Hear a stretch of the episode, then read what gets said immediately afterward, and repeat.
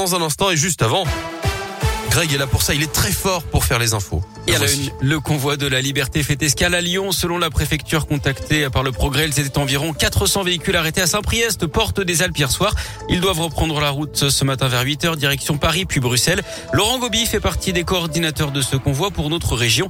C'est un ambulancier qui a été licencié après avoir refusé le vaccin contre le Covid et le pass. Dans ce convoi, des antivax et des antipasses figurent donc dans le cortège, mais pas seulement. Écoutez. C'est surtout un agrégat de personnes qui ont des revendications qu'elles se rejoignent ou qu'elles soient individuelles, euh, c'est-à-dire euh, la revendication contre le pass vaccinal, la revendication contre la loi, euh, des revendications pour défendre la liberté, comme je le fais.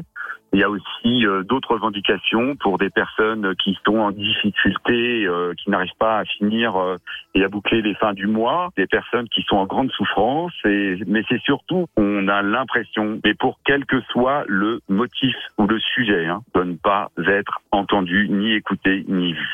Le convoi de la liberté devrait donc rallier l'île de France ce soir avec une interdiction installée à Paris contre cette manifestation. Les organisateurs souhaitent également se rendre à Bruxelles ensuite pour une convergence européenne. Ce sera lundi prochain, malgré là aussi l'interdiction du convoi par les autorités belges. Ce chiffre aussi dans l'actu, 50 000 enfants n'ont pas de domicile en France. Ils vivent en hébergement dans des abris de fortune ou carrément à la rue. Le collectif Jamais sans toit a tiré la sonnette d'alarme lors d'une mobilisation hier à Lyon contre le mal logement des mineurs. Le collectif lyonnais mais aussi l'UNICEF, la FCPE et 39 associations ont interpellé les pouvoirs publics et les candidats à l'élection présidentielle sur ce sujet. D'après la fondation Abbé Pierre, 300 000 personnes n'ont pas de logement en France. Un chiffre qui a quasiment doublé en 10 ans avec de plus en plus de femmes et d'enfants. La ville de Lyon donne son feu vert à la ZFE. Les élus ont voté pour son amplification au 1er septembre prochain. Reste maintenant à la métropole à entériner l'interdiction des véhicules critères 5 et non classés. Ce sera voté à lundi prochain.